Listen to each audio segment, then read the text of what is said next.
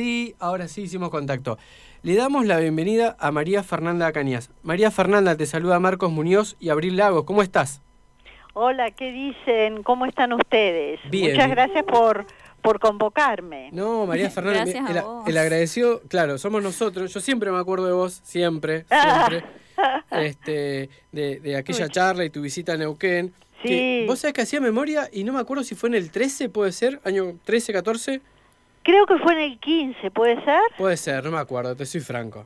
Sí, yo creo que fue el 15, Bien. me parece. 2015, seis años, siete años Abril, atrás. Sí, abril, sí, sí. fue para esta época, justo para esta época. Sí, sí, sí, más o menos por esta época, Bueno. tal cual. Vos ya sabés, porque yo eh, eh, te propuse en la agenda y, y te llamamos con Abril.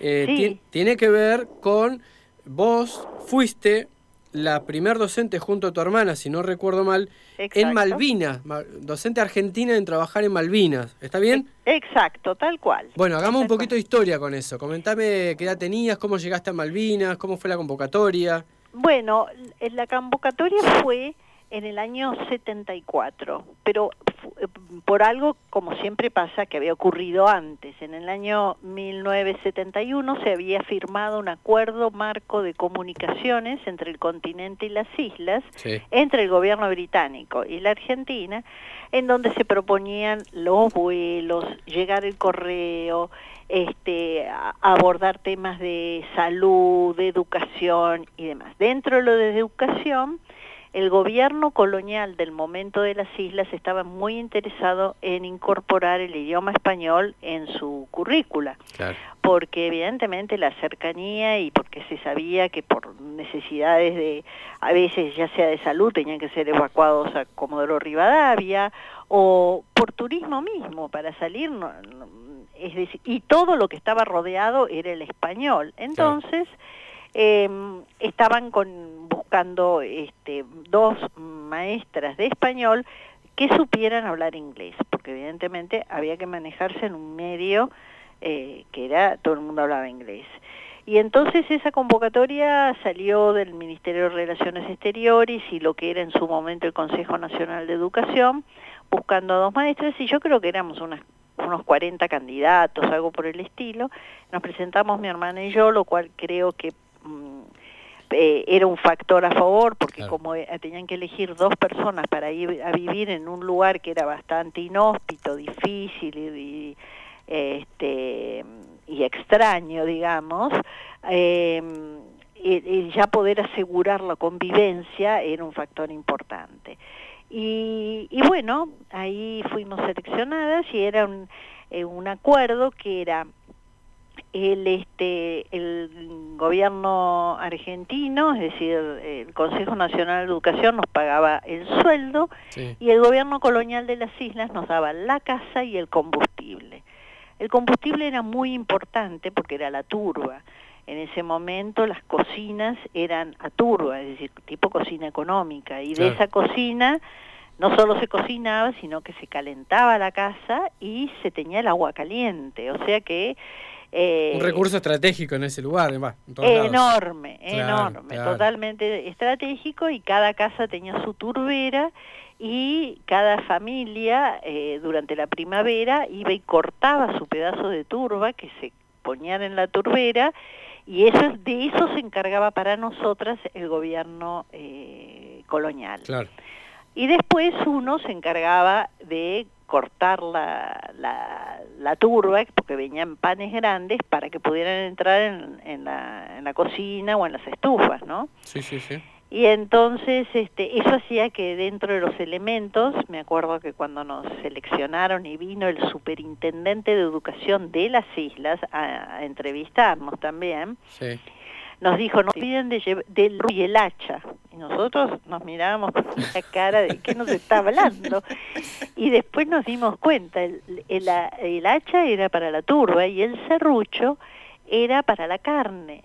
Porque en, las casas teníamos, claro, las casas Claro. tenían una, una fiambrera afuera y uno dejaba un cartelito, el, el carnicero, el proveedor de carne, digamos, pasaba Sí. dos veces por, por semana y uno le dejaba si quería el cuarto delantero o el cuarto trasero del, del capón, porque tampoco Sí. era el corderito, digamos. sí.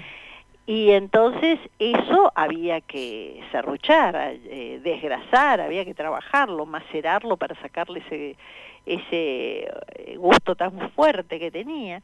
En fin, eran todas tareas que nosotros viniendo de Buenos Aires, eh, no sé, nos resultaban un poco ajenas, pero en el fondo nos divirtió mucho asimilarlas y, y, aprenderlas. Sí, me imagino. Estamos siempre en el año 74 ahí, ¿no? Eh, todo es el año 74. Nosotros llegamos, este, sí, en, en, a mediados del 74.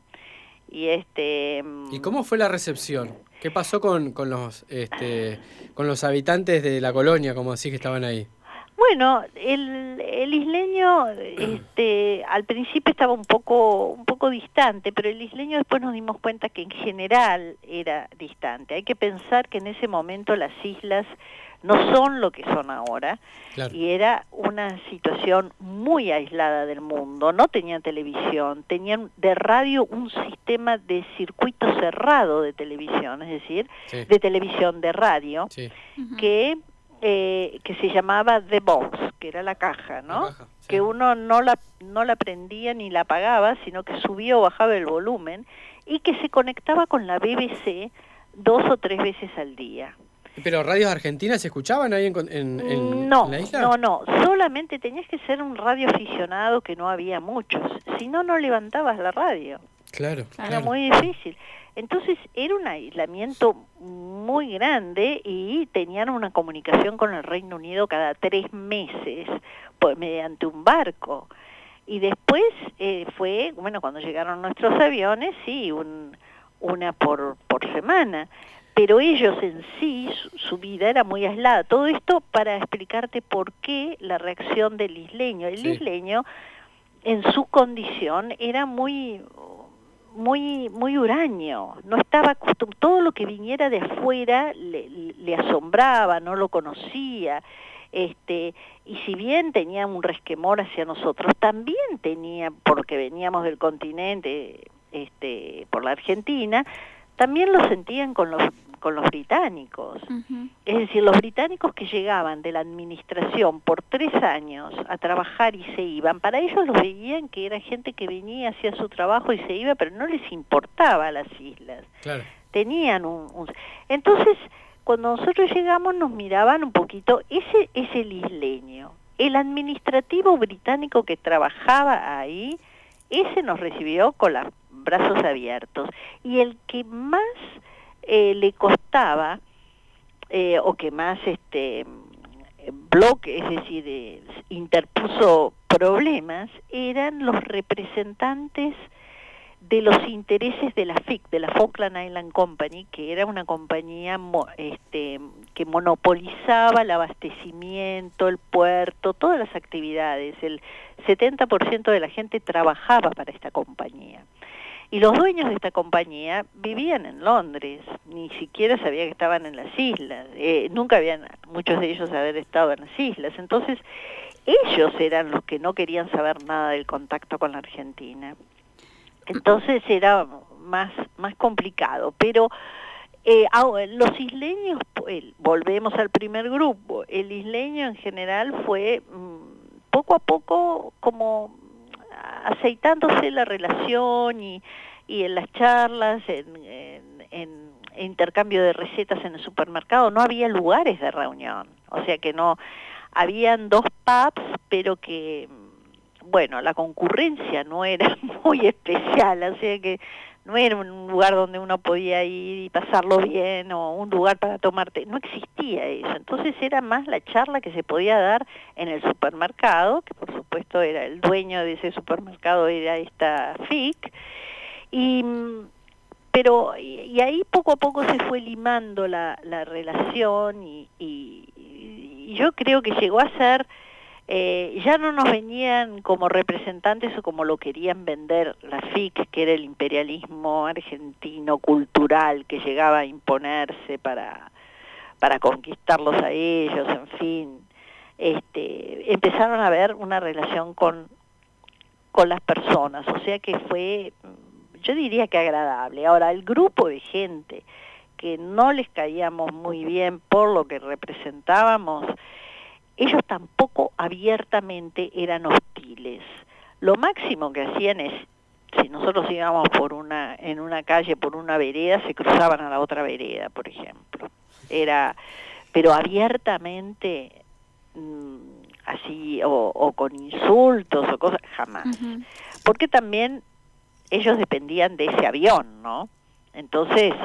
Del avión que iba del continente de nuestro país hasta las islas, Claro, claro. Ellos, si ellos, el, el, hospital no tenía anestesista, o sea que si ellos tenían algún problema que necesitaban, había que evacuarlos a Comodoro Rivadavia. El, avión que iba de, de, nuestro país, de Argentina, hasta las Islas Malvinas, eh, ¿comenzó a implementarse en el 75, 74? No, en, el primer avión salió en el 71.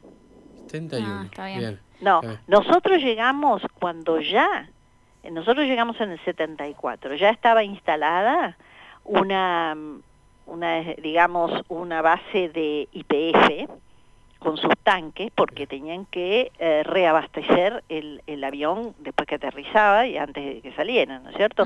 Había una base del ADE, que era la que vendía los, toda la parte administrativa de los pasajes. O sea, que había dos personas de IPF, una del ADE, y después estaba el representante, digamos, más alto de autoridad argentina, que era un vicecomodoro, que eh, digamos, era el representante de las autoridades del continente mm, más alto y vicecomodoro correspondía a la, a, la, aeronáutica por el hecho de que eran los aviones la, la vía de comunicación y había un suboficial que también trabajaba con los aviones. Esa era, cuando nosotros llegamos ya estaba esa gente ahí desde el 72, yo creo, más o menos, sí. María Fernanda, me quedé con esto que hablabas de los isleños que están de muy aislados, el tema de la cultura, esta, esta relación que de a poco se fue limando. Este, ¿Tenían ¿Cómo fue el, el, choque cultural y si tuvieron también ese choque quizás con autoridades, no solamente personas isleñas, sino imagino que quizás eh, autoridades británicas este, en las islas? ¿Cómo, cómo era este...? Bueno, el, el choque cultural, tanto como... Era, eran distintos, pero no, no se oponían, no lo vivimos como un choque, sino ah, como algo distinto, ¿no? Y cosas que había que, por ejemplo, nosotros eh, partimos de acá con los avances pedagógicos y el avance pedagógico de ese momento, y no se rían, lo máximo que podíamos llevar en un este pizarrón magnético, eso era hacía furor en ese momento. y bueno, y teníamos las piezas y los chicos allá no podían creer porque el sistema educativo allá era totalmente retrógrado, los chicos aprendían de memoria y repetían, era un sistema muy nosotros teníamos más avanzada nuestra nuestra pedagogía pero cuando poníamos la figurita, por ejemplo, la primera vez que había una figurita de la, una cocina, los chicos miraban, no sabían que era una cocina, porque para eh, la cocina nuestra de cuatro hornallas y un horno abajo de gas, para ellos no existía. La de ellos era la económica. Después uno tenía una mm, manzana y también que era una manzana, pensaba que era un tomate, porque ellos algunos tomates en jardines de invierno tenían, pero si no mm, no estaban acostumbrados a la verdura y fruta fresca. Así que ese tipo de cosas. Pero lo que sí, Abril, te digo que con respecto a las autoridades, la, el gobernador colonial del momento estaba totalmente abierto hacia nosotros y nos quería, hay que pensar que esto está enmarcado en una serie de negociaciones que se mantenían entre los dos gobiernos. Había habido un memorándum de entendimiento en el 68 que no voló porque no pasó por el Parlamento británico, pero había se estaba tratando de avanzar en una negociación, este, en una solución negociada. Y entonces este, el gobierno o las autoridades, digamos, eh, coloniales locales, al contrario, favorecían el, em, el gobernador nos invitaba a cuanta reunión podía y quería que fuéramos a las reuniones de la Asamblea Legislativa de las islas, quería que este, estuviéramos lo más posible, nos empapáramos con la gente local.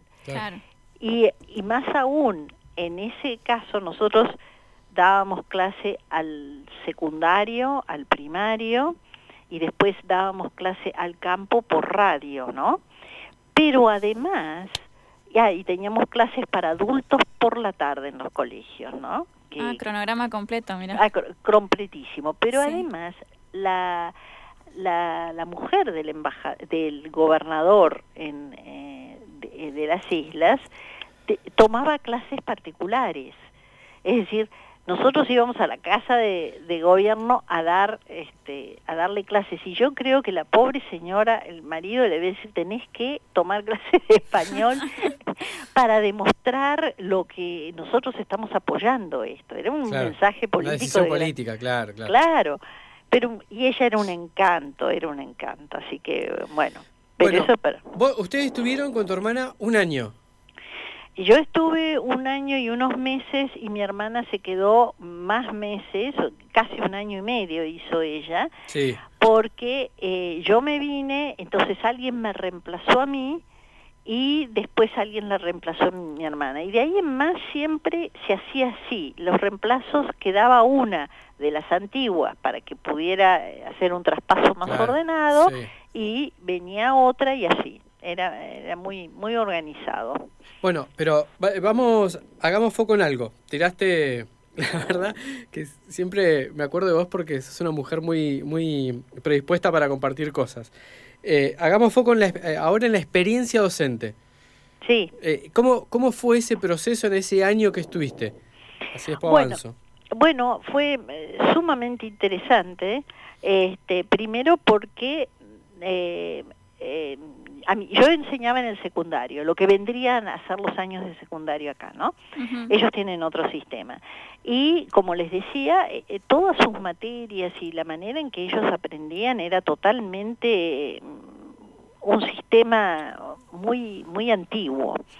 Así que eso fue nuestra primera impresión y ellos mismos se sorprendieron por nuevos métodos o nuevas formas más de interacción, más espontáneo y demás. Y segundo, porque bueno, era un idioma nuevo, era el primer idioma extranjero que ellos este, aprendían. Y nosotros armamos nuestros en nuestros este, eh, libros libros de, de, trabajo y nosotros hacíamos los ejercicios y repartí, hacíamos los dibujitos, la gráfica, todo, porque no teníamos algo formado o armado ya de antemano de enseñanza del español para extranjeros. Eso que ahora suena tan común. No, claro. en ese momento. En ese momento nosotros no teníamos ese consejo, no nos dio nada en especial. Así que bueno, las dos con mi hermana éramos maestras normal nacional, las dos habíamos estudiado, nos habíamos recibido en lenguas vivas y mi hermana también era de, había hecho el profesorado de inglés y era profesora de inglés. Entonces, bueno, los manejos didácticos y pedagógicos los teníamos. Entonces, armamos este, esta, este esquema de trabajo y, y, bueno, y ahí nos largamos. Y después las clases por radio, tampoco nunca habíamos Eso es fantástico. Lo de las clases por radio me enamora, me enamora. Eh, pero ahora quiero hacer esta pausa. A ver, recapitulemos algo. Eh, a partir de la década del 70, a principios de la década del 70, se, se logra instaurar los vuelos de continente a las Islas Malvinas, ¿está bien? Sí, muy bien. Eh, también en el 72, o en el 72 se logra firmar este acuerdo entre el gobierno británico y el Ministerio de Relaciones Exteriores argentino para que comiencen a ir en algún momento, el año siguiente o en dos años más tarde, docentes argentinas a dar clases de Malvinas porque la frecuencia y la relación entre los malvinenses o los isleños y nuestro continente era más frecuente de lo que de lo que de lo que imaginábamos. Claro, el acuerdo, perdóname, el acuerdo es del año 71. 71, bien. Y era en términos generales, la colaboración en educación. Colaboración, esa la Entonces, después, colaboración en educación, en comunicaciones telegráficas, en comunicaciones de correo, en comunicaciones marítimas.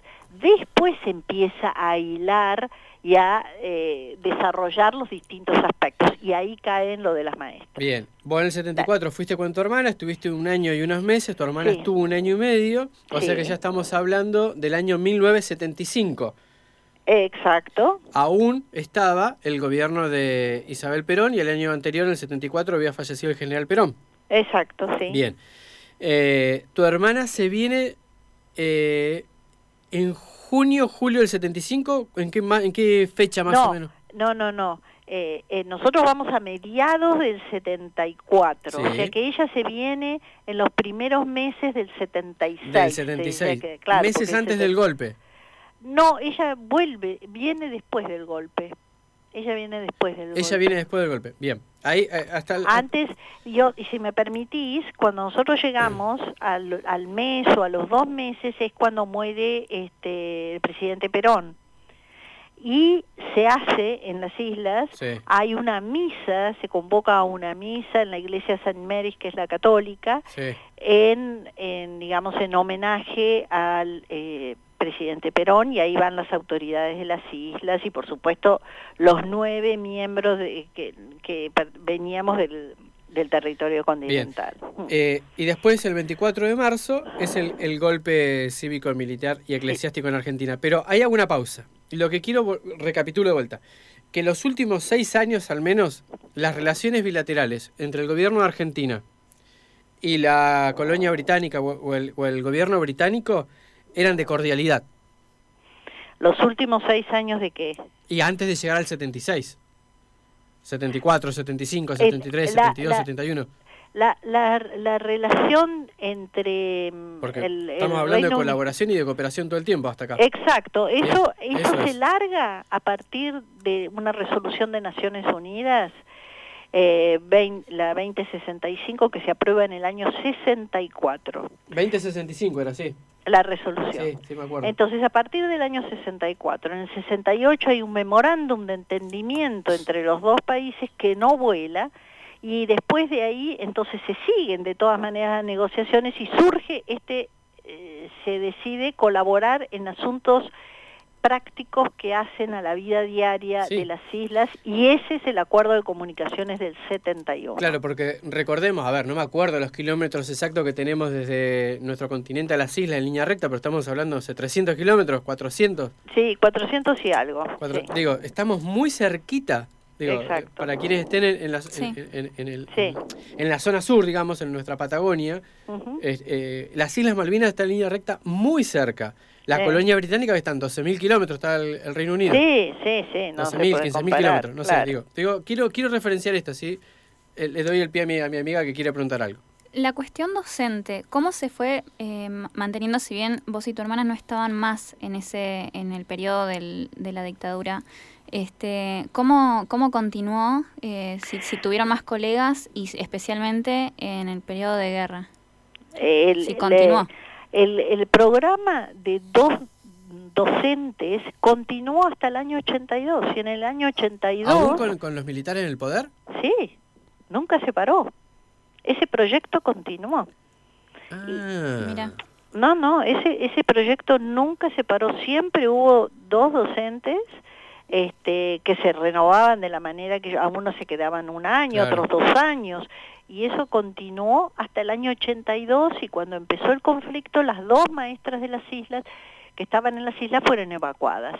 Claro, claro. Ahí se interrumpieron las clases, evidentemente. Sí, sí, sí, sí. sí. Y después nunca más. Y ahora las clases de espa- español continúan, Sí. pero con maestros chilenos uruguayos, en fin. Pará, pará, pará, hace una pausa. Va de vuelta. Con maestros chilenos y uruguayos, está confirmado, eso es así. Eh, sí, las clases de español siguen en, en la currícula. Ellos ellos mantienen la, la necesidad del español porque están insertos en un medio que están rodeados por por español. Entonces Claro. lo utilizan, lo lo, eh, lo lo enseñan.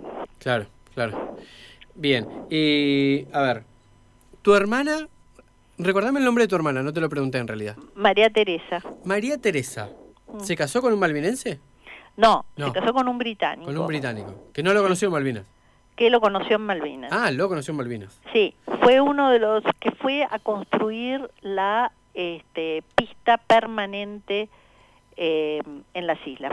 Bien. Cuando empiezan los aviones, Argentina se compromete primero, de además de poner el vuelo, poner transitoriamente una pista y es una pista este que trae de Marambio, que tenían en la base de Marambio, Sí. se trae a Malvinas, es una pista muy cortita, pero que iba a servir, a servir mientras los británicos construían la pista permanente y que finalmente la construyeron. Claro. Y bueno, ahora voy a ir más al punto como para... Porque yo con vos charlaría todo el día. Ah. Eh, sí, la verdad, me encanta. Sinceramente te lo digo. Pero eh, a partir de lo que sucede aquel 2 de abril con el desembarco de los militares arge- argentinos, la declaración de guerra, el tono de Galtieri, eh, ¿cómo lo viviste vos? Eh, bueno, para mí fue un impacto enorme, evidentemente, y lo primero que yo pensé en ese momento era toda esa gente que yo había conocido en las islas. Claro.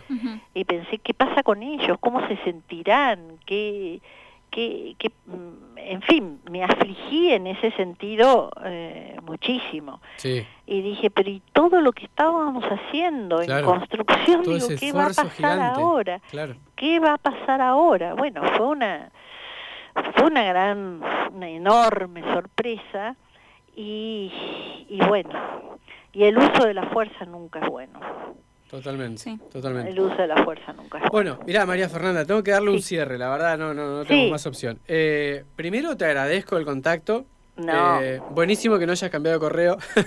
Sí, viste, sirvió, sirvió eso. Eso es fundamental, ¿viste? Sí, Y, sí. Y después igual vamos a volver a retomar el contacto, no quiero adelantar por qué, sé, sé, sé cuál es la otra parte que te quiero consultar sobre Malvinas, sí. estoy seguro que vos también sabes. Pero, No, no sé, Sí, imagínate, no, imagínate, ya, ya después te digo. Pero dejamos acá, hacemos como un primer Bueno. capítulo, ¿te parece? Bueno, muy bien. Lo importante es que la audiencia sabe que antes del golpe militar o hasta la declaración de la guerra, por ejemplo, de 1971 hasta 1982, nuestro país mantuvo aún durante el golpe de Estado relaciones de colaboración con eh, los isleños o con el gobierno bi- británico.